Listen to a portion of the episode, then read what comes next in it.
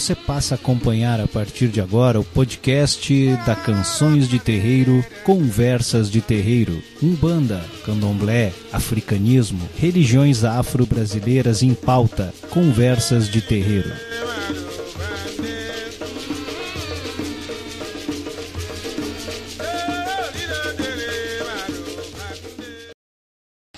Programa Conversas de Terreiro.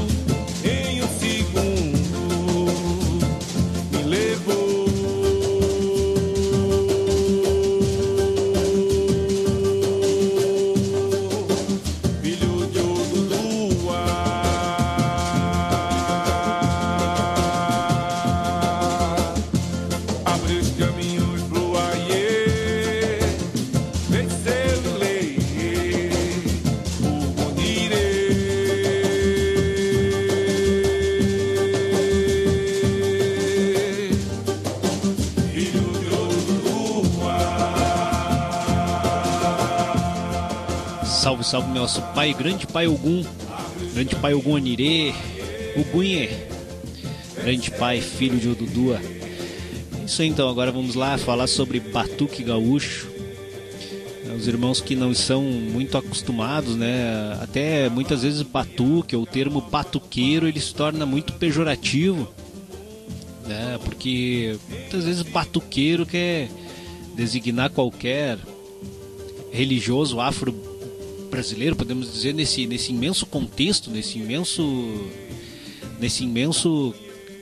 nesse imenso, uh, podemos dizer, um cabedal de, de, de, de religiões afro, né? Uh, uh, cada qual com as suas nuances e as suas particularidades. Mas muitas vezes surge, né? Aquela pessoa ela é um bandista, ela é chamada de batuqueira. A pessoa é quimbandeira, também é chamada de batuqueira, né? O que, que é o batuque, né? O que, que é o, que, que vem a ser o batuque, o batuque gaúcho? O batuque gaúcho é uma forma ritual, né? Uma forma ritual que predomina elementos jeje nagô dentro, né? predominância de elementos jeje nagô para se cultuar aos orixás. Né? Ah, podemos dizer que o batuque gaúcho surgiu, ele tem muita proximidade talvez com uh, algumas nuances, ou podemos dizer bastante proximidade com o Xangô pernambucano. Isso leva alguns estudiosos a entender que o batuque gaúcho descende do Xangô pernambucano, mas se a gente realmente for a fundo nesses estudos, como Norton Figueiredo Correia, que foi um grande estudioso do batuque gaúcho, ele até inclusive a sua tese de doutorado, uh, perdão, o seu mestrado, uh, se tornou livro. Né? Se tornou livro e chamado Batuque do Rio Grande do Sul, Antropologia de uma Religião Afro-Rio-Grandense, de Norton Figueiredo Correia. Né?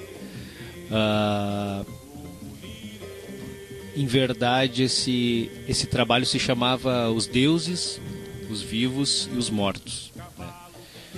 Falando sobre o Batuque Gaúcho. E após insistências, Pai Norton, então, uh, Pai Norton não, perdão, ele não é pai de santo, mas bem que poderia ser.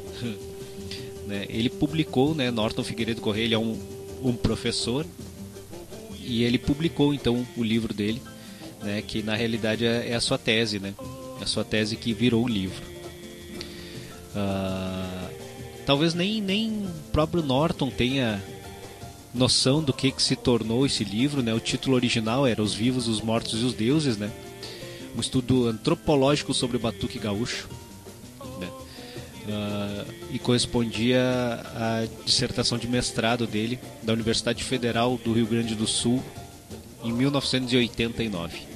Então, uh, muitas coisas que a gente pega desses estudos do Norton dizem respeito às décadas de 80 ali, né? 70 e 80, que foi quando ele realizou esses estudos. Quando o batuque gaúcho ainda estava numa crescente, a gente pode dizer, estava super em alta o batuque gaúcho.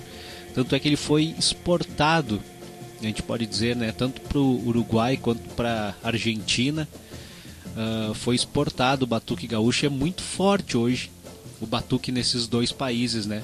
Fronteira, né, com o Rio Grande do Sul aqui. Uh, essa forma ritual foi exportada para lá. Uh, por ser então uma, uma religião né, de elementos Jeje Nagô, uh, vale a pena a gente falar que ela tem uma predominância de elementos africanistas dentro. Né? Ela tem predominância de africanismo. Né? Então ela consta com certeza né, de os seus toques e os cânticos são totalmente em língua iorubá. Né? Um Yorubá muito arcaico, a gente pode dizer, muito, muito primitivo. E inclusive Roger Bastide, que foi outro grande professor que veio aqui estudar o batuque gaúcho, quando ele ouviu os cânticos do batuque, ele ele disse, olha, realmente essa língua ela nem é usada mais em África. O que leva então, e o próprio Norton, como eu dizia, publicou na sua tese falando que os negros que aqui chegaram no Rio Grande do Sul chegaram via Porto de Tramandaí, né? Desembarcaram em, em Tramandaí e desembarcaram também em Laguna. Diferente do que outros pensamentos falavam que era uma importação dos negros então do Pernambuco por causa dessa proximidade com o Xangô pernambucano. Não que não tenha vindo, né, alguns escravos de Pernambuco aqui pro lado do Rio Grande do Sul, na época para trabalhar nas charqueadas ainda, né? Quando estava ainda sendo erguido o Rio Grande do Sul. Mas o fato é que sim, né? Desembarcou muitos negros aqui diretamente em Tramandaí, né, no Rio Grande do Sul mesmo, e em Laguna, Santa Catarina, que fica aqui do ladinho, né? Fica muito próximo aqui.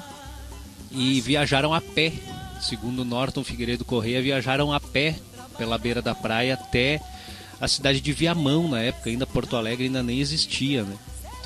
Uh, a cidade de Viamão, a cidade de Santo Antônio da Patrulha, que foram as primeiras cidades aqui uh, próximas ao litoral, onde né, começou a se formar o Rio Grande do Sul. Fato é que este negro então tinha a sua, a sua particularidade, pela sua grande maioria ser uh, jeje, né? Uh, se formou uma, uma forma ritualística muito própria aqui no Rio Grande do Sul, que muito pouca, muito pouca semelhança tem com o candomblé baiano, por exemplo. Né? Uh, e não guarda até muita semelhança com as outras formas rituais que existem pelo Brasil, salvo o Xangô pernambucano. Né? O que leva a crer que realmente né, uh, negros lá também, de maioria jeje, também chegaram no Pernambuco. O batuque, então. Alguns pontos que, que, que vale a pena a gente falar. Que um dos pontos que mais chama atenção dentro do batuque para quem chega ali é que não se fala em Exu, se fala em Bará. Né? E isso, dentro do. para nós aqui, gaúchos, se tu falar em Exu, dentro do batuque ou para um círculo batuqueiro, logo eles vão dizer: não, mas isso aí pertence a Umbanda ou a Kimbanda. E o Bará? Na realidade, quem é o Bará? O Bará não é um Exu, mas o Bará seria o Exu Orixá, similar ao Exu do Candomblé? Sim. Então, né? inclusive nos cânticos, quando se ouve os cânticos para Bará dentro do, do, do batuque, se ouve muitas vezes os cânticos falando Exu, Exu, Obaralanã, por exemplo, né? Então uh, se reporta sim ao o Exu Orixá, né? Claro que ele não tem nada a ver com o Exu da Umbanda, com o Exu Alma, né? Isso a gente já discutiu outras vezes e talvez já teceu essa diferença que existe entre o Exu de Umbanda e o Exu do Batuque, o Exu Orixá e o Exu de Alma. Né? O Exu de Alma dentro da Umbanda ele é um, um espírito, né? um espírito de um ser humano que desencarnou né? e se tornou um Exu. Quando nós falamos sobre o, o Exu Bará, né? do Batuque, este é um orixá, este é um, uh, uma força como Iemanjá, como Oxalá, como Ogum, orixás, né? Uma divindade diferente de uma alma. Né? Este é um dos, dos pontos aí que já começa a separar o batuque da umbanda, né? Outro ponto muito importante também que a gente falou com relação aos cânticos, né? Na umbanda cantamos em português, né? Com alguns elementos ali dentro, né? Com algumas palavras a gente pode dizer, uh, palavras em Yorubá, às vezes palavras Bantu, mas né, uh, os cânticos são na língua portuguesa. Né? Quando nós falamos de batuque, estamos cantando na língua Yorubá. Outros elementos que separam, que criam uma linha bem uh, divisória entre umbanda e batuque. Um deles a gente pode dizer que é talvez um, um, um dos pontos mais polêmicos entre Umbanda e Batuque seria a questão do sacrifício animal. Sacrifício animal. Este é um ponto incompreendido por muitos umbandistas, por muitas pessoas que vêm de fora, o batuque, né? Algo que liga, quando se fala em sacrifício animal, se liga logo a algo demoníaco, algo que não pertence a Deus, algo que foge da nossa compreensão ocidental, né, podemos dizer. Mas quando nós nos reportamos à África, a, a religião a religião tradicional africanista, nos reportamos a uma tradição com no mínimo, no mínimo 5 mil anos, no mínimo. Né? Há alguns estudiosos que dizem que ela tem no mínimo 11 mil anos. 11 mil anos para a nossa civilização ocidental aqui e na sua grande maioria católica, né? é algo que a gente não consegue nem imaginar. Portanto, o sacrifício dentro do batuque gaúcho nós temos que pensar em primeiro lugar que o, o Batuque, quando ele criou os seus, os seus terreiros, os seus templos, era uma, re, uma recriação da África. Né? O negro, quando aqui chegou, ele foi, ele foi despido das suas roupas, da sua crença, porque ele tinha que se batizar, né? Para ganhar um novo nome, nem, nem o seu nome ele não poderia mais ostentar aqui do Brasil. Quem dirá os seus títulos, né? Quantos sacerdotes vieram para cá, né? E que quando pisaram em terras brasileiras viraram simplesmente mão de obra, escravos. Fato é que na criação dos templos, na criação destes terreiros, se recriou uma África, uma mini África dentro da cidade onde estava, né? Aquela, aquele grupo de pessoas cada um deles uh, vindo de diversas tribos também de África, né? Cada um deles cultuando um orixá em, em especial. Por exemplo, quem era da tribo de Jexá cultuava Oxum e Exu. Exu era universal, né? Este se cultua em toda a África, né? Independente de qual tribo, de qual local que tu for em África, Exu está em todos. Mas se nós nos reportarmos a Jexá, por exemplo, a rainha é Oxum, se cultuava Oxum. Como falamos antes de Ogum, né? Ogum Onirê tinha a sua a sua cidade, né? Irê, Onirê quer dizer senhor de Irê, né? Lá tinha a cidade de Ogum, se cultuava Ogum né? Em Ilê e Fê se cultuava Oxalá, o Dudua. E, e assim por diante, né? Uh, cada tribo tinha o seu culto ao seu orixá. Nessa recriação aqui, então, se juntou muitos orixás, né? E o Batuque trouxe todos eles para dentro de casa, né? O Batuque ele tem uma grande diferença, por exemplo, do, do, do próprio candomblé baiano, porque candomblé se cultua orixás, podemos dizer cada um deles tem o seu local próprio, né? Existe aquele salão amplo onde são feitas as festas, mas uh, os assentamentos, né, são, são feitos em locais específicos, né? Cada orixá tem o a sua casa, tem a sua árvore, tem o seu assento específico. No Batuque foi criado o quarto de santo, né, onde estão todos os ocultás, né? Quarto de santo é um quarto para reunir todos os orixás, os doze orixás principais do Batuque Gaúcho.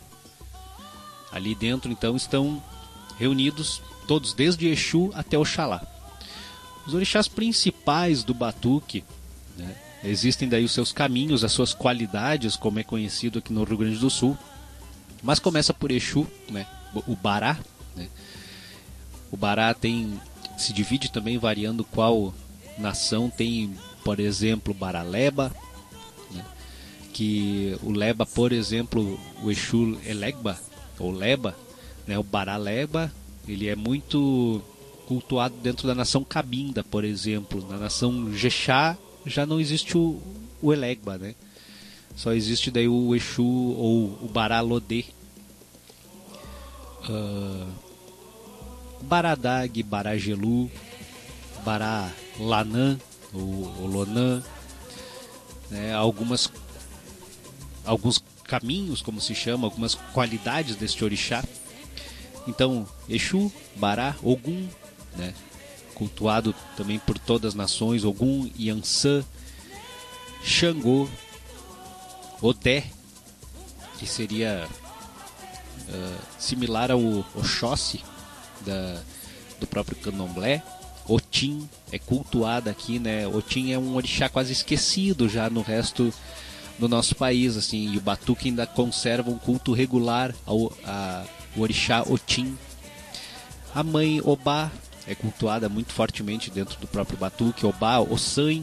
Ossan acho que é um, um orixá que a gente for nos reportar, acho que não, não existe nação, né, ou religiosidade afro que não que não renda culto ao Ossan, grande senhor das ervas, né? Dependemos das ervas para tudo. Chapanã é um outro orixá cultuado fortemente dentro do Batuque, quase não se ouve falar dele também nos, uh, nos outros recantos do nosso país.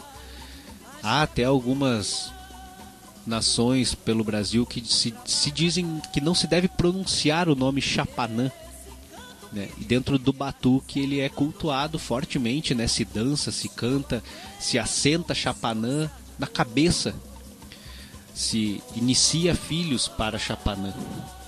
O grande senhor da cura, né? O Orixá Ibede também é cultuado dentro do nosso batuque gaúcho. O Orixá Oxum, né? a mãe Iemanjá, cultuada também, e o pai Oxalá. Né? Esses são os orixás principais cultuados dentro do Batuque Gaúcho. Como eu disse, há as variações daí, mas só varia, por exemplo, Oxalá Moço, Oxalá uh, uh, Velho, né? conhecido por nós no Batuque Gaúcho como Oxalá Urumilaia, né? ou Orumilá, Orumilaia, mas é uma qualidade de Oxalá. O Oxalá Obocum, por exemplo, Oxalá Moço, Iemanjá também tem vários caminhos, Oxum, muitos caminhos, né? e todos os orixás têm as suas particularidades dentro do Batuque Gaúcho. Mas, em linhas gerais, são esses os 12 orixás principais né? do Batuque Gaúcho, mais uh, o orixá Ibede. Esses são os orixás principais cultuados dentro do Batuque Gaúcho. Uh, na questão também dos orixás do Batuque, é importante que se diga que eles são assentados em pedras, né, ocutás. Uh, cada ocutá tem a sua vasilha, né, e, e, todos eles, todos eles são agrupados, né, dentro do mesmo quarto de santo, né, dentro do mesmo, uh, alguns chamam de PG, outros de quarto de santo, né, uh, esse é o nome mais conhecido dentro do nosso batuque, é quarto de santo. Outra particularidade também que separa o batuque, por exemplo, do candomblé, é que o pai de santo, né, ou o babalorixá do batuque gaúcho, ele, ele faz tudo, ele é, ele é quase um ele é quase um, um uh, aquele cara que faz barba, faz cabelo e faz bigode, né? Porque ele joga búzios, ele é zelador de todo axé, ele também faz os sacrifícios animais, Diferente, por exemplo, do candomblé baiano que tem o, Ashogun, né? Aquela pessoa que só sacrifica. Tem o Oluô, né? Que é o, o cara que joga búzios. E tem o Babalorixá, aquele que zela pelo axé. Dentro do próprio Batuque Gaúcho, ele... Não, aqui o Pai de Santo faz tudo, né? Ele é, ele é um faz tudo. Essa é uma, é, é uma outra grande diferença também. E na questão da, da, da, da separação, agora também a gente tem que falar um pouquinho sobre né, uh, algumas coisas que separam o batuque da Umbanda. E também sobre o sacrifício animal. Né?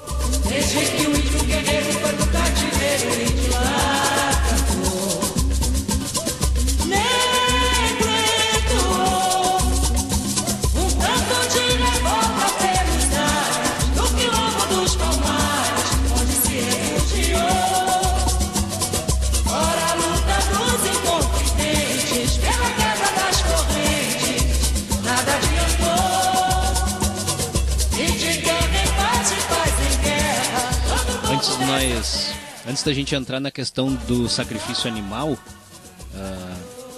os irmãos têm que entender que eu estou fazendo barba, cabelo e bigode aqui também, gente, tá? Eu atendo o WhatsApp, atendo o Telegram e também opero a mesa e, e, faço o programa hoje, né? Estou eu e, e os pais aqui, como se diz, né? Uh, algumas predominâncias, então, gente, da, um, da Umbanda, né, que a gente quase não vê dentro do batuque gaúcho ou das outras das outras formas ritualísticas de religiões afro-brasileiras. Por exemplo, dentro da Umbanda o que predomina são os elementos de cultura bantu, né, o banto. Isso a gente já falou outras vezes no nosso programa também. Né? Quando a gente fala sobre a religião Yorubá, né, ela, ela, ela, é, ela, é, ela é bem diferente desses elementos banto, porque o Yorubá, assim, de uma maneira geral, ele é muito exclusivista. Né? Uh, por exemplo, quem cultua os orixás cultua só orixá, ele não pode cultuar a, as almas, ele também não pratica culto aos mortos, né? pratica somente culto aos orixás. Né? E, e, e, o Bantu, o, o Banto, por exemplo, ele, ele, ele tem o pensamento de aumentar o seu moyo, aumentar a sua força, o seu, o moyo ele é um similar do próprio axé. O banto ele, ele vê quanto mais deuses, quanto mais deuses eu tenho, mais força eu tenho. Né? E esse é um pensamento que, que veio para dentro da Umbanda, porque a Umbanda ela, ela reúne tudo. Culto aos orixás, culto a caboclo, culto a preto velho, culto a Exu e Pombagira, né? Uh, culto ao, aos mortos, a Umbanda ela, ela é um a gente pode dizer que ela que ela, que ela tem tudo né? tudo reunido dentro de uma mesma religiosidade então isso é um pensamento banto outro ponto que separa agora o médium de umbanda do batuqueiro é que por exemplo na umbanda você pode ser possuído por várias, várias entidades ou até por outras divindades. Quanto no batuque, por exemplo, se tu é iniciado para Iemanjá, vamos dar esse exemplo, tu só pode incorporar ou ser possuído por Iemanjá. Né? Nenhum outro orixá, nenhuma outra entidade, nenhuma alma, nada pode te uh, pode chegar, né, nesse né, nessa pessoa, nesse iniciado. Dentro da Umbanda, tu incorpora Preto Velho, incorpora Caboclo, incorpora Exu, incorpora a sua criança, o, erê, pode incorporar boiadeiro, cigano, né? e assim por diante. Isso é um pensamento que para o Batuque já não serve. Né? Para a religião africanista chamada Batuque já não serve, ele é um pensamento umbandista. Uh... Quanto à diferença dos orixás, esse, esse é um outro ponto também importante da gente falar. Será que o orixá da Umbanda é o mesmo orixá que existe dentro do Batuque? Esse é um ponto que gera, gera muita polêmica, meus irmãos. E assim, eu não sei se eu vou conseguir responder. Certo? Eu não sei se eu vou conseguir responder a contento. Por quê? Porque no pensamento batuqueiro, o orixá da Umbanda não é o mesmo orixá do batuque. No pensamento do umbandista, o orixá da Umbanda também não é o mesmo orixá do batuque. Por quê? Porque se entende que, que a forma ritual é que faz o orixá. Se entende que uh, como o orixá responde ritualmente é como o orixá é. Ora, se nós tratamos de uma divindade no momento que a gente. Uh, isso agora é um, é um, pensamento meu. Isso agora que eu vou colocar é um pensamento meu. Né? E eu espero responder dando uma opinião minha. De repente. Michael de Oxalá. Mas eu quero levar os irmãos a pensar comigo, né? E quem não concordar também, gente, tá, tá livre aí, tá aberto o Telegram e pode mandar sua, uh, o seu pensamento e que eu coloco no ar. Uh, se nós tratamos de uma divindade, se nós pensamos que o orixá, né, isso é um isso talvez seja um um conceito de ambos, tanto africanistas quanto umbandistas, nós temos o orixá como algo que representa a natureza. Nós temos o orixá como um pedaço da divindade, ou um pedaço de Deus, vamos supor. Nós temos o orixá como um ser divino. Né? Entendemos o orixá como uma face de Deus. A face da justiça de Deus é simbolizada em Xangô, a face do amor é simbolizada em Oxum, a face da, da geração, da criatividade, da, simbolizado em Iemanjá, a face da, da paz, da pureza, da fé, da religiosidade, simbolizado em Oxalá, mas tudo isso são faces do mesmo Criador. Será que esse Criador está preocupado se eu vou cultuar ele ofertando uma fruta ou ofertando uma ovelha, um carneiro? Será que o Criador vai dar mais importância ou será que esse orixá vai dar mais importância para quem sacrifica um boi ou para quem acende uma vela? Será que o orixá vai dar mais importância à minha prece de coração? Ou o orixá dará mais importância a uma mesa farta com muita comida para ele? Obviamente não estamos aqui diminuindo né, o, que, o que simboliza o que, o, todo esse simbolismo que há dentro do rito ofertório ou das oferendas, não. Não é isso porque existe a sua importância. Mas mas se nós estamos falando de uma divindade. Então, será que o Pai Oxalá que vem dentro da Umbanda, uh, ele é menos do que o Pai Oxalá do Batuque? Ou é somente um primo então daquele Oxalá que existe dentro do candomblé? É algo que, que temos que refletir. Né? Apesar de todas as colocações teológicas, de todas as colocações que podemos achar em livros e explicações e mais explicações, é algo que nos faz refletir. Né? Temos, temos que pensar um pouquinho. Por que, que esse orixá, por que, que essa divindade vai me castigar, por exemplo, se eu cultuo ela dentro da Umbanda, né, somente com frutas, com velas, com flores, com grãos, com uma canjica, por exemplo, para o pai Oxalá que se oferta dentro da Umbanda e não vai mais olhar para minha cara se eu não sacrificar, por exemplo, uma cabrita, que é o animal ofertado ao Oxalá dentro do batuque. Com todo o respeito, né? mas Oxalá é Oxalá. Né? Não podemos ver uma divindade com os olhos humanos. Eu acho que isso, eu acho que enquanto nós fizermos isso, nós estamos diminuindo as nossas divindades. Estamos diminuindo algo que é divino. Estamos tentando dominar, ou seja, dizer o que, que esse divino tem que ser ou não tem que ser com as nossas ideias humanas.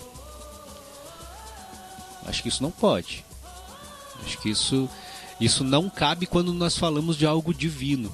Nós podemos até discutir, mas não podemos dizer para esse divino o que, que ele tem que ser.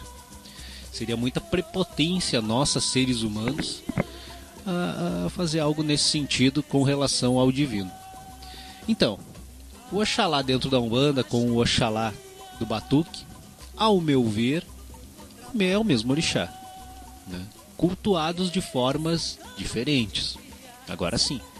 Agora falamos em culto, falamos em algo humano. O Oxalá dentro da Umbanda ele recebe cânticos em língua portuguesa, ele recebe velas, ele recebe flores, ele recebe a nossa devoção através dessa forma ritual. Dentro do batuque, Oxalá recebe cânticos em língua iorubá, Oxalá recebe o seu animal ofertado no rito do sacrifício, como a cabrita, pombos, o famoso ibim, né? Uh, a lesma, né? O caracol, conhecido por lesma aqui no, no nosso Rio Grande do Sul, né? Esse é o Oxalá dentro do batuque. Um é menos que o outro, não. Um é mais que o outro, não. São cultuados de formas diferentes, mas nos reportamos a uma divindade. Então acho que neste ponto, orixá da Umbanda e orixá do Batuque, falamos do mesmo orixá. Né? Maneiras diferentes de, de se entendê-lo, de, de, de se cultuá-lo, perdão, mas nos reportamos ao mesmo orixá. Outro outro ponto que também tem uma diferença muito grande entre batuque e umbanda diz respeito à iniciação. Né? A iniciação dentro da umbanda, ela existe, né? apesar de alguns dizer que não existe iniciação dentro da umbanda. Uh, isso, isso, isso é muito particular, às vezes, de, de como se entende a, a religião de Umbanda porque se nos reportarmos a uma Umbanda, por exemplo, mais kardecista, realmente não vai existir iniciação. Nós pegamos uma Umbanda mais africanista, com certeza. Né? Mas Umbanda ela é Umbanda. Independente da sua maneira de entender ela, ela é Umbanda. Ela é Bantu. Né? Ela tem um, um elemento banto que dá, que dá esse fundo para ela. Então a gente não pode esquecer dessa raiz africana que tem dentro da Umbanda. A iniciação dentro do batuque implica num rito de dias, né, que começa com se a gente for falar quando um filho ele é aprontado, como é assim conhecido dentro do nosso batuque para o seu orixá, Ele começa com o, o rito de lavar a cabeça, depois o rito de bori, né, ou dar de, dar de comer a sua cabeça, depois o rito de se assentar os seus orixás, depois o rito de levantação, a festa, o rito do peixe né, e o rito de levantação. Isso normalmente, isso normalmente é antigamente se, se lá se ia 30 dias.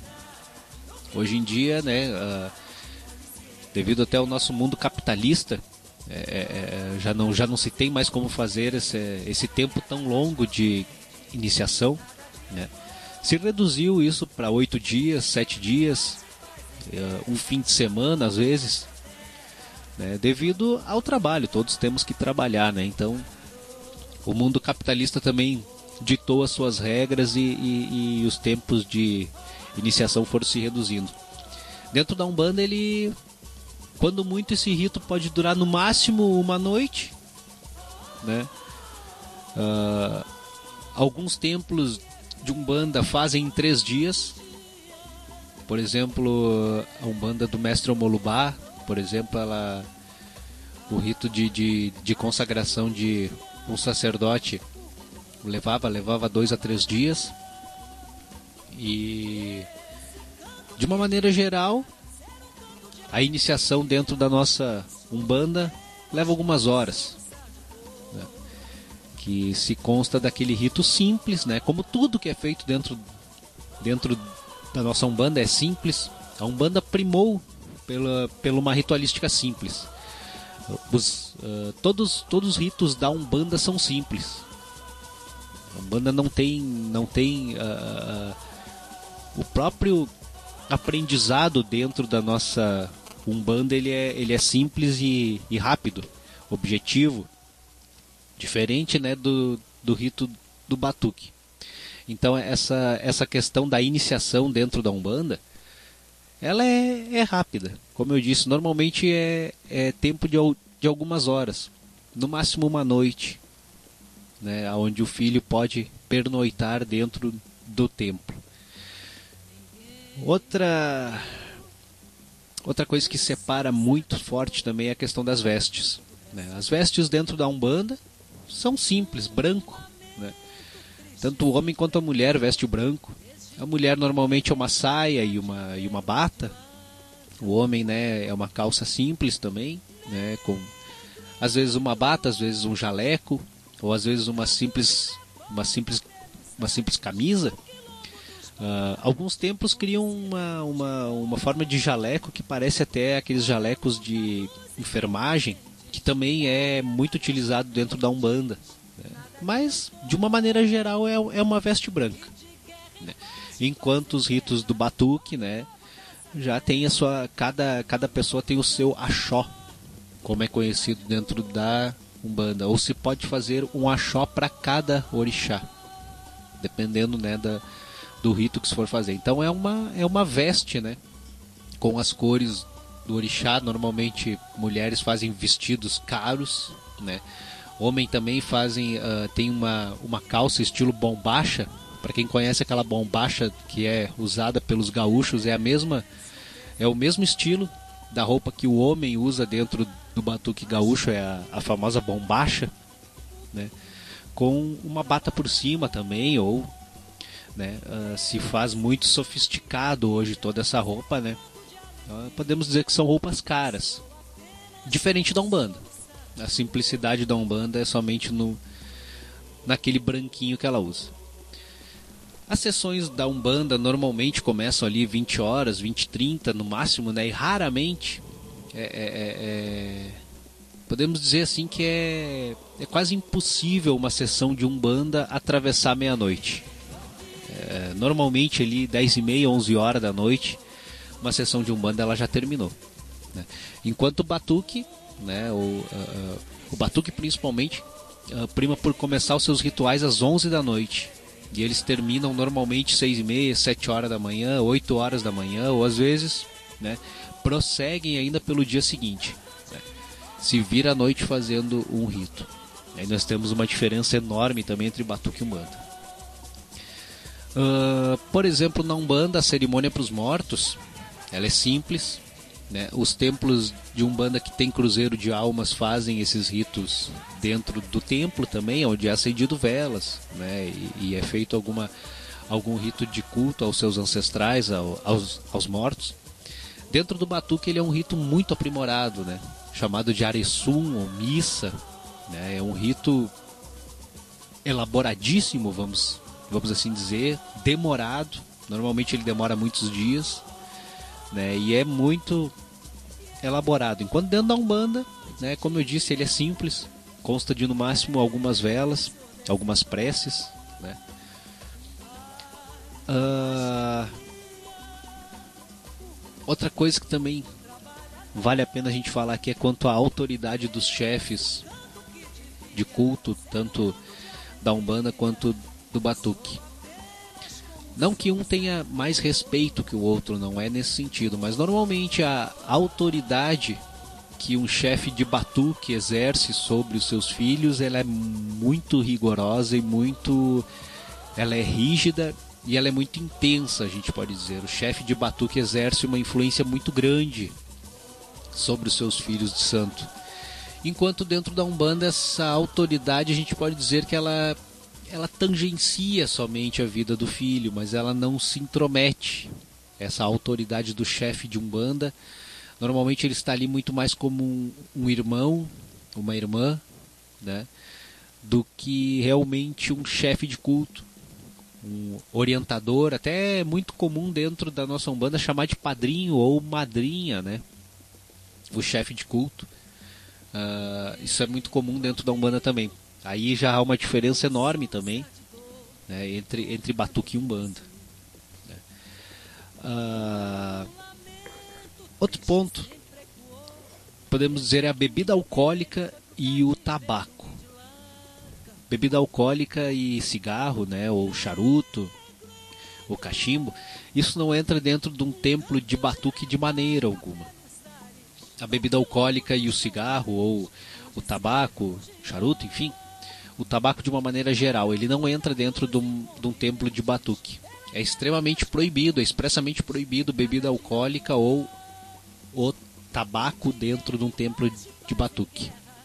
Enquanto dentro da Umbanda, né, largamente utilizado, né, tanto pelos guias, tanto quanto uh, uh, até para a própria ritualística, né, se usa bastante.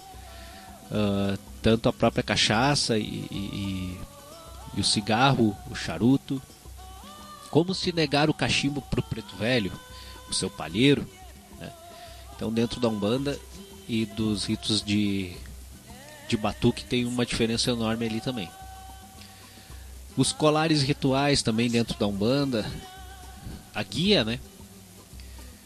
A guia da nossa Umbanda ela é simples também, né? Normalmente é aquela, aquele fio de conta simples.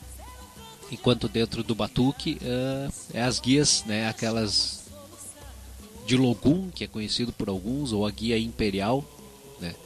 É uma guia grossa, com muitos fios. Esse é o, a, a guia ritualística que é utilizada dentro do batuque.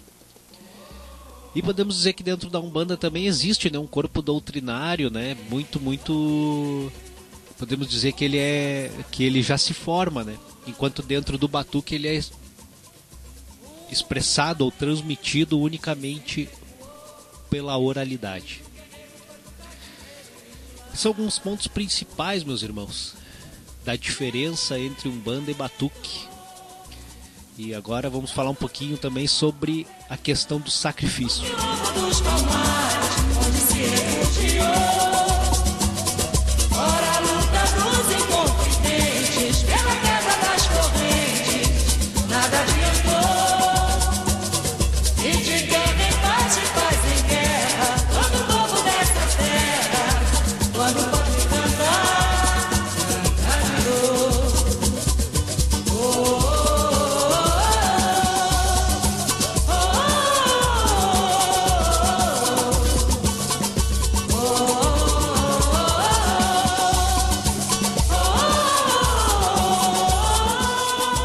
Recebo aqui a participação dos irmãos, gente. E é interessante, né, a participação porque ela faz movimentar as pautas. A Márcia colocou aqui, boa noite irmãos, boa Saravá, obrigado Marcinha pela tua companhia. Lucileia, né, colocou que concorda em gênero, número e grau.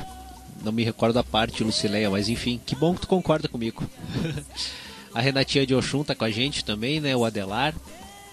É, a Cláudia também, né, que participaram aqui através do Telegram. No WhatsApp eu recebi a participação de um irmão aqui que prefere não se identificar. E estava falando que não sabia dessas diferenças. O fato, gente, que eu trouxe esse assunto aqui nessa noite é que se não se conhece essas diferenças, normalmente a, a, as pessoas correm o risco não de, de pisar em algum terreiro que não presta, não, não é isso. Mas às vezes uh, cair né, uh, ou entrar dentro, por exemplo, de um terreiro de batuque pensando que está procurando um terreiro de umbanda. E há uma diferença enorme. É uma diferença enorme, como a gente está falando até agora, é uma diferença enorme. Porque se tu for dentro de um terreiro de batuque, em primeiro lugar tu não vai conseguir consulta com um guia. Lá tu não vai te consultar com um preto velho, com um caboclo. Não vai. Lá tu vai te consultar com o pai de santo. Porque orixá, quando ele baixa, ele não dá consulta. Orixá, quando ele baixa, ele não fala.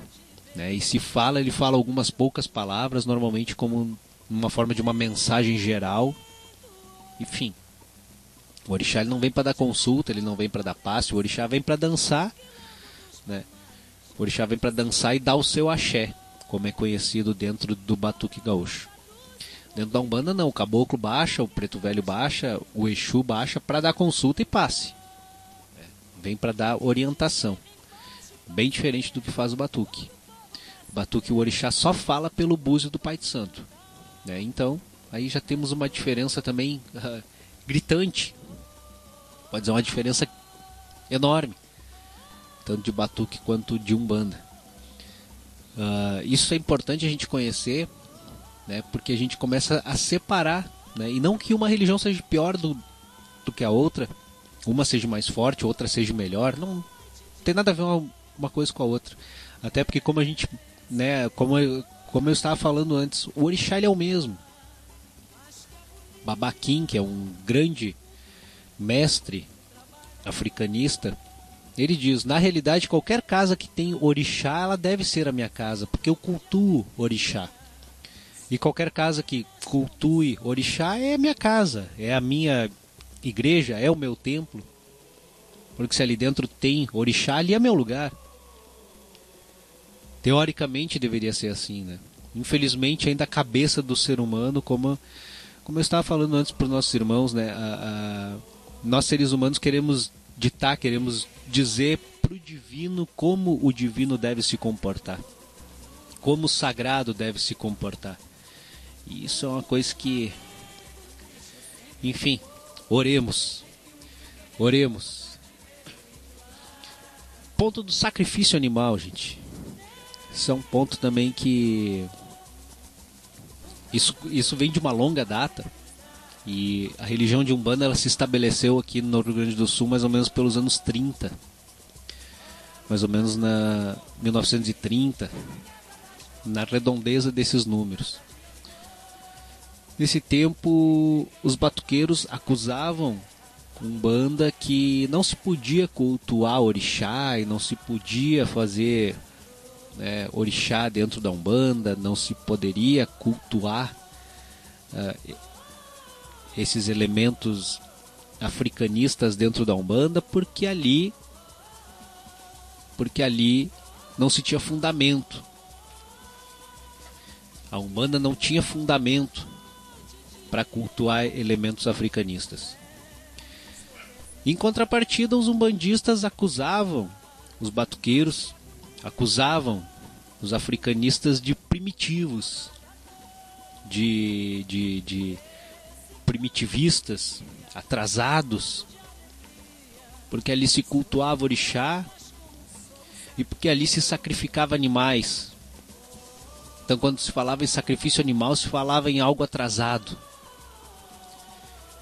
Olhem bem como a nossa humanidade está atrasada, gente. Né? Porque que quantos, quantos animais nós sacrificamos por dia.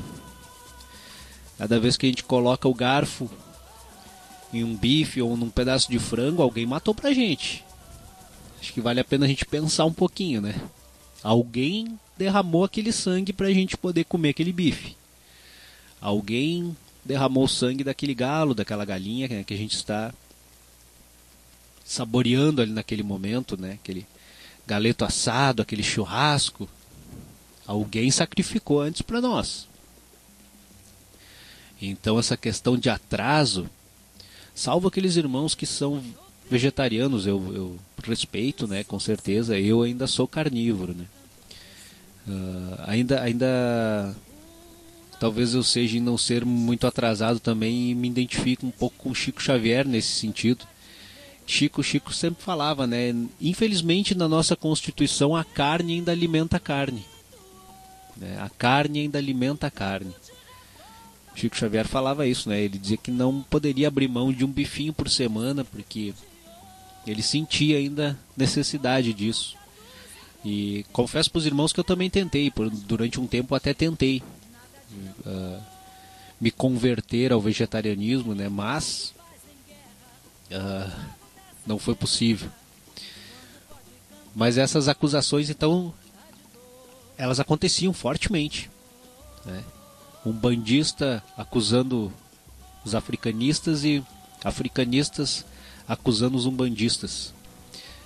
Um falava que um era muito atrasado e que o outro não tinha fundamento. Pois bem, aqui a gente volta naquela, naquela parte que a gente falou, né, do ser humano tentando dizer para o divino como ele deve se comportar. Na questão do sacrifício, meus irmãos, dentro do batuque o sacrifício ele tem um valor inestimável. É impossível fazer batuque sem ter sacrifício. Né? Não tem, não tem, apesar Uh, por exemplo, do valor das ervas, no batuque se entende que o sangue, né, que o, o, sangue animal ele é indispensável. Não há como fazer orixá, não há como fazer as iniciações sem haver o sangue, sem haver o derramamento de sangue. Esse é o entendimento do batuque. Uh, é importante que se diga que dentro do batuque os animais abatidos ou, ou sacrificados eles não são mortos, tá? eles não são sacrificados com a, a simples intenção de sacrificar, tirar o sangue e botar fora o animal. Como eu falei ali, nós temos uma recriação. Ali nós temos uma recriação da África. Então, se ali tinha toda aquela recriação de África, né, ali se estava recriando uma África dentro da cidade onde os negros estavam. Ali havia uma comunidade. Quando se sacrificava, por exemplo, quando se sacrificava um carneiro, se entendia que tu não poderia simplesmente matar esse carneiro para comer. Né? Diferente de nós ocidentais, a gente mata a, a simplesmente para degustar. Né? Eles entendiam que não. Antes tu tem que, que, tu tem que fazer o sacro ofício. Tu tinha que, que sacralizar aquele animal, né? ofertando para os deuses, pedindo licença para tirar a vida deste animal, para depois abatê-lo, né? Sendo que o orixá recebia o sangue e algumas partes das vísceras deste animal. A carne virava alimento para toda a comunidade. O couro virava tambores né? Os atabaques, os tambores vinham do couro desses animais sacrificados. A carne então alimentou toda a comunidade. O sangue foi ofertado aos deuses, aos orixás. Não sobrou nada deste animal. Todo ele foi aproveitado. Isso é o entendimento do batuque. Isso é o entendimento do batuque na sua raiz. Não que hoje não haja, né, meus irmãos, a gente vê muito isso, infelizmente a gente vê. Né? E isso é desconhecimento, isso é bom que se diga. Isso não é uma ideia.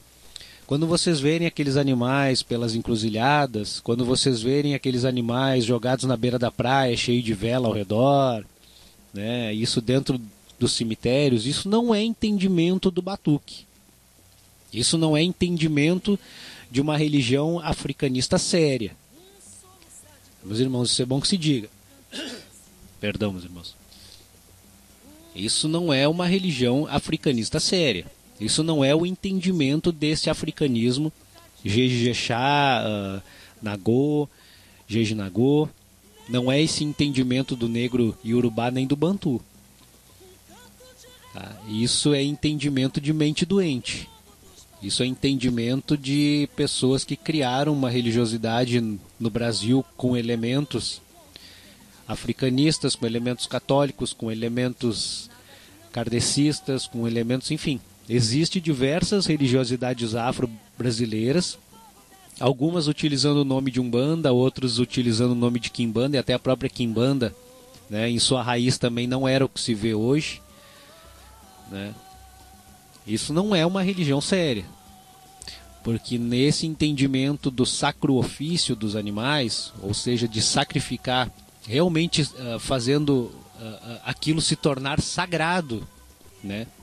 Porque tu está tirando uma vida, tu está causando um desequilíbrio. Para o negro, tudo que tu tira, tu está causando um desequilíbrio. Ou seja, quando tu colhe uma árvore, quando tu, quando tu colhe folhas de uma árvore, tu está causando um desequilíbrio tu precisa restituir aquilo. Né? Então tu colhe essas folhas, tu vai macerar, tu vai tirar o sumo dessas ervas e tu vai ofertar o sangue e depois essas ervas, uh, essas folhas e até o próprio caldo, depois que ele passar pelo teu corpo, ele vai voltar para a terra para restituição. Porque tu causou um desequilíbrio. Tem que restituir. Esse é o pensamento africanista. Né? Não é o pensamento da mente doente que mata animais e joga numa encruza. Joga na beira da praia ou simplesmente mata e joga fora depois aquele corpo. Isso não é entendimento de religiosidade. Então, meus irmãos, é, é, é muito bom a gente, a gente entender isso pra gente não acusar. E isso que eu não sou batuqueiro, gente, tá? Eu, como eu falei, eu sou um, eu já tive lá dentro, tá? Eu conheço bem batuque, né? Mas hoje eu sou um bandista. Eu não sacrifico mais porque a minha religião ela é umbanda. E na minha umbanda a gente não sacrifica. Tá? Mas eu não critico quem faz isso com seriedade. Eu não critico quem realiza sacrifício, né? porque eu sei que ali existe um fundamento sério por trás disso. Existe uma religiosidade séria atrás disso. Né? E existe muita gente que ainda faz isso com seriedade, que ainda faz isso com, esse, com essa intenção né, de tornar sagrado aquilo. E essa carne, gente, vocês podem ter certeza, os templos de batuque sérios, eles alimentam muitas pessoas. Né? Muitas, uh, muitas obrigações grandes que são feitas dentro desses templos sérios que fazem essa, esse sacro ofício e muitas vezes são bastante animais, né? E, e, e isso rende muita carne. Isso alimenta muita boca. Né? A gente sabe, né, de fonte segura, né, e a gente viu isso e fez isso muitas vezes, né, levando isso para comunidades carentes. Muitas, muitas comunidades, muitas famílias se alimentam às vezes uh, durante meses, né, com essa carne que é fornecida pelos templos de batuque sérios, né, porque não se dá conta realmente, né. Tem templos que fazem aí obrigações grandes que vão pegar e sacrificar 100 aves numa noite. E isso gera muita carne, né? E isso alimenta uma comunidade muito grande. Então, uh, isso é bom que se entenda porque não é para criticar, gente. O que a gente tem que, que, que realmente ficar triste, né? E às vezes nem é tecer críticas, é ficar triste com o que, com o que a gente vê, por exemplo, com esses corpos de animais, às vezes pelos cruzeiros, às vezes sujando as praias, às vezes no meio das matas, né? Isso não é, isso não, isso não pertence a uma religiosidade séria, gente. Isso é, na realidade a gente tem que ter uh, dó desses irmãos, né? Eu recebi algumas participações aqui, gente. Uh, a Claudinha colocou aqui, tô adorando o assunto, realmente muitas diferenças que desconhecia. Obrigada, Claudia. É, essa que é a intenção, né? E a Lucilé colocou aqui que ela se refere quanto aos orixás têm o mesmo valor e importância. É verdade, verdade, Lucilé. Isso a gente Isso a gente, a gente tem mesmo, né? Uh, os orixás têm a mesma importância. O Diogo aqui também participou, o Diogo também, a Juliana de Capão aí. Um baita abraço para vocês, gente, Diogo e Juliana, né, de Capão da Canoa aí na escuta. Obrigado, meus irmãos. Parabenizando o programa aqui, obrigado. Obrigado mesmo. Esperamos que, que, o, que o programa de hoje esteja sendo aí de, de, de ajuda para os irmãos, né, para diferenciar, gente. Um pouquinho aí o que, que é Umbanda e o que, que é Batuque.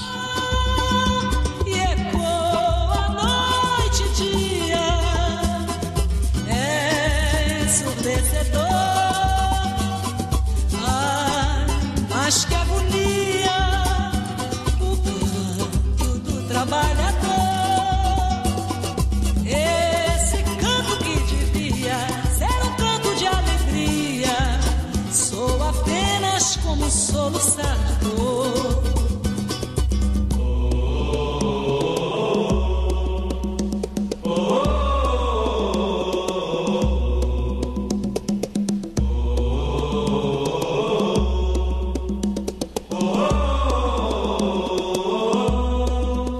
isso aí, gente. Mesmo, mesmo eu fazendo hoje o programa sozinho aqui, já é 21 e 15 e o tempo voou.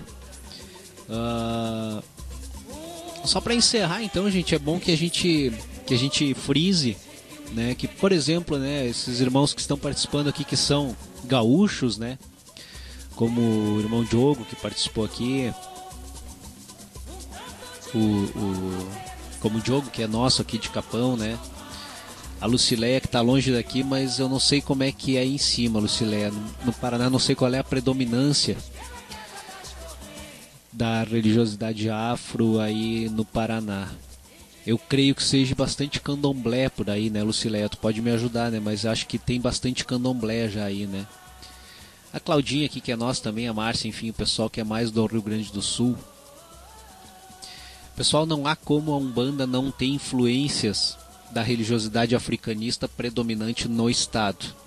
É, isso não, não tem como. A Umbanda ela sempre vai ter influências, a Umbanda sempre vai receber influências da religiosidade que tem predominância no Estado.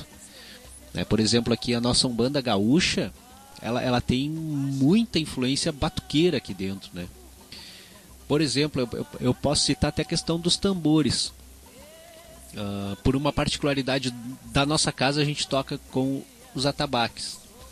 Mas a grande maioria dos templos de Umbanda aqui tocam com o tamborilu, né, que é aquele tambor ah, de cordas, e é um tambor menor, ele fica amarrado, a gente pode dizer, no meio das pernas do de quem de quem está tocando. Né, ele fica preso pela cintura, perdão, e ele fica no meio das pernas, seguro pelas pernas do, do próprio tamboreiro o ilu ele é uh, ele vem do batuque. Isso é uma herança batuqueira que veio para dentro da umbanda gaúcha.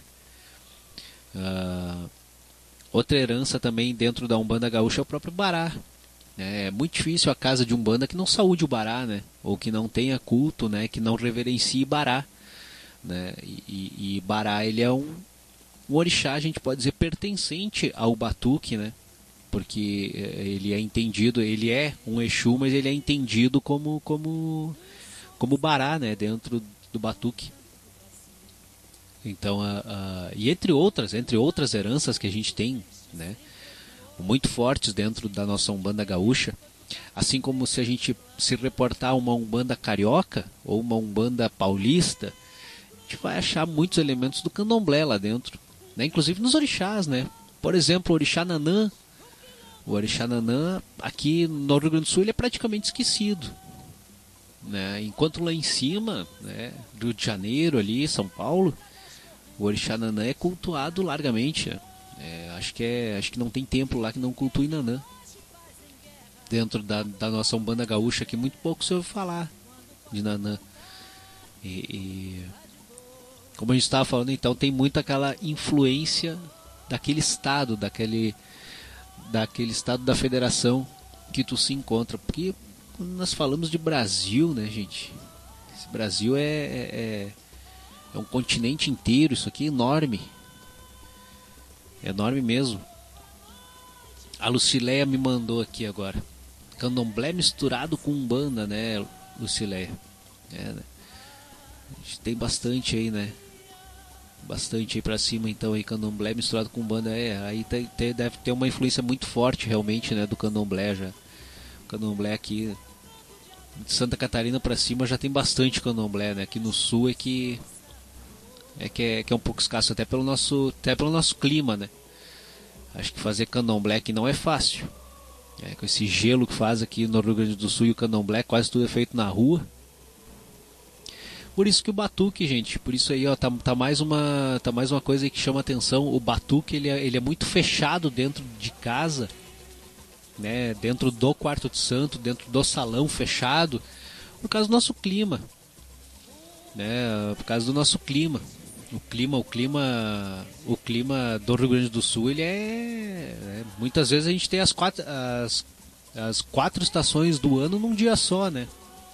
Amanhece gelado, de meio-dia é, é verão, de tarde chove e de noite voltamos para o inverno, né? Então é aquela coisa uh, inóspita quase, né? A Marcinha colocou aqui, eu já tinha entendimento, mas o pai Maico explicando fica melhor. obrigado, Márcia, obrigado. Tentamos, né? Uh, então, gente, o... esse é um pouco então do nosso batuque gaúcho. E eu acho, gente, que nós como um bandistas, a grande maioria que está participando aqui é um bandista, né? Ou pelo menos simpatizante da Umbanda vale a pena a gente, a gente ter esses entendimentos para não criticar. Eu acho que eu acho que é muito chato às vezes a gente criticar, por exemplo, aqueles irmãos que fazem batuque e que sacrificam. Né? Isso não é isso não é errado. Isso isso pode ser errado às vezes aos olhos de quem está olhando, né? Mas aos olhos de Deus, né? Quem quem quem somos nós para colocar para colocar como Deus deve ser ou quem Deus deve deve amar ou quem Deus deve odiar? É, quem somos nós para dizer para as divindades? Quem somos nós para dizer para o Criador? Para dizer para o Criador como ele deve aceitar os seus filhos? Então acho que o mais importante, né? O mais importante, em vez da gente criticar, eu acho que é tentar entender. Tentar entender a religiosidade do outro e, e eu como um, estudioso é o que eu tento fazer, né? Eu, eu, muitas vezes eu só não eu só não entendo aquela religiosidade onde existe um Deus que se nós falamos que Deus ele é amor, eu só não entendo aquelas religiosidades que é onde Deus manda matar. Né? Aí infelizmente a minha manda matar seres humanos. Aí a minha a minha inteligência ou a, ou a minha o meu discernimento ainda não conseguiu alcançar esse Deus. Mas um Deus que, que que vai julgar pela forma ritual que tu o cultue, eu acho que aí também é, é a gente querer apequenar demais a Deus. A Lucileia só mandou aqui também que a sua filha de Nanã. Pois é, Lucileia, como eu estava falando, aqui no Rio Grande do Sul o culto a Nanã ele é escasso. Né? Quase não se ouve falar deste orixá. Né? Sabemos que a mãe Nanã realmente, né? A grande senhora chamada de vovó, né? A gente sabe que nos terreiros aí de cima ela é chamada de vovó, né? Um orixá velho, né? Tido como um orixá velho. Dizem que as suas filhas são muito reinentas, né? Dizem que as suas filhas têm um temperamento um pouco um pouco temperado demais, assim, né? Parecem umas velhas. Mas, né, Lucileia, isso é o que dizem, né? Talvez tu como mãe aí pode nos esclarecer mais. Gente, eu quero agradecer a companhia de todos vocês aí nessa noite, de quem me fez companhia nessa noite para tocar o Conversas de Terreiro adiante, né? A Lucileia, a Márcia, que participou bastante aqui, né? A Lucileia, que participou o tempo inteiro, a Claudinha também, né? A Claudinha sempre nos ajudando aí no Conversas aí também, a Renatinha participou aqui, o Adelar, aos irmãos que participaram pelo WhatsApp também. Né? O meu muito obrigado, gente, muito obrigado ao Diogo também que participou aqui, muito obrigado o Diogo e a. Eu vou olhar aqui o nome dela, que é a Juliana, né? O Diogo e a Juliana lá em Capão. Muito obrigado aí pela participação e meus irmãos. Convidando vocês mais uma vez aí para quem quiser dar uma olhadinha aí também no nosso, no nosso projeto, lá no site, lá o curso curso introdutório à Umbanda, quiser fazer a sua pré-inscrição lá, gente, né? Quiser participar também desse projeto aí que a gente vai colocar no ar aí Uh, tá previsto aí para 15 de novembro a estreia, né? Para 15 de novembro aí a primeira aula, né? Na nossa sala de aula virtual, né? Frisando que o curso vai ser EAD. Uh, ah, muito obrigado aí, Diogo. Diogo participou aqui por mais programas assim aí. Poderia ter todos os dias. Muito obrigado, meu irmão. Obrigado. Uh, se tivesse tempo, nós faria, com certeza. Se tivesse tempo, nós faria. Muito obrigado, Diogo, Juliana, um abraço no coração de vocês aí. Gente, Motumbá, Mucuyu, Axé, Colofé, Saravá, um baita abraço no coração de vocês todos. Quero desejar uma boa semana, gente, uma boa semana aí a todos aí, que todos possam ter uma semana abençoada aí. Eu vou terminar com música aí pra gente fazer, pra gente encerrar legal essa noite, né? E domingo que vem, com a bênção dos orixás aí do nosso amado Pai Ele do Mar, a gente volta. Gente, tenha uma semana gostosa. Lembre-se de cultuar os seus orixás no coração. Certo, gente? Sim, ó, toda noite separa aí 15 minutinhos, 20 minutinhos para meditar um pouquinho. Se tiver aí uma velhinha aí para acender, pode acender em casa, né? Acha aí um cantinho para botar ela queimar depois para o seu orixá. Acende a sua vela, eleva ela acima da sua cabeça. Medita aí 5, 10 minutinhos na força do seu orixá né, pedindo para que ele ilumine, para que ele dê uma boa semana, para que ele dê um bom dia, para que ele dê saúde, paz, harmonia, felicidade. Tudo isso é, é, é orixá e a gente sabe que ele é uma divindade. E o orixá ele não está aqui para castigar, o orixá ele não está aqui para olhar se a gente está cultuando assim ou assado. Ele quer, com certeza, a gente tem que ter um, um mínimo de conduta ritual, mas nós temos que ter o coração voltado para o nosso orixá. Motumbá, Mucuyu, Axé, Colofé. Baita abraço no coração de todos vocês. Domingo que vem a gente volta. Vamos terminar com música aí, então. abraço no coração de vocês, galera. Por isso que eu peço a Deus que abençoe a todos nós. A a minha equipe, aos congressistas, aos membros do Poder Judiciário e ao povo brasileiro, para estarmos sempre à altura dos grandes desafios que temos pela frente. Meu muito obrigado e um bom Brasil para todos nós. Programa Conversas de Terreiro.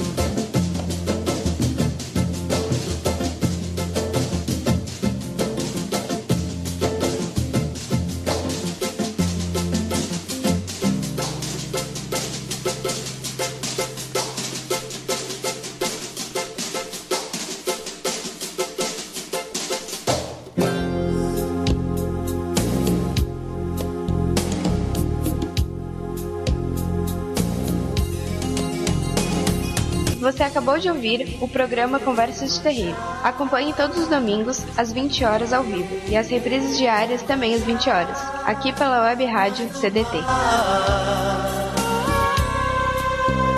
Madre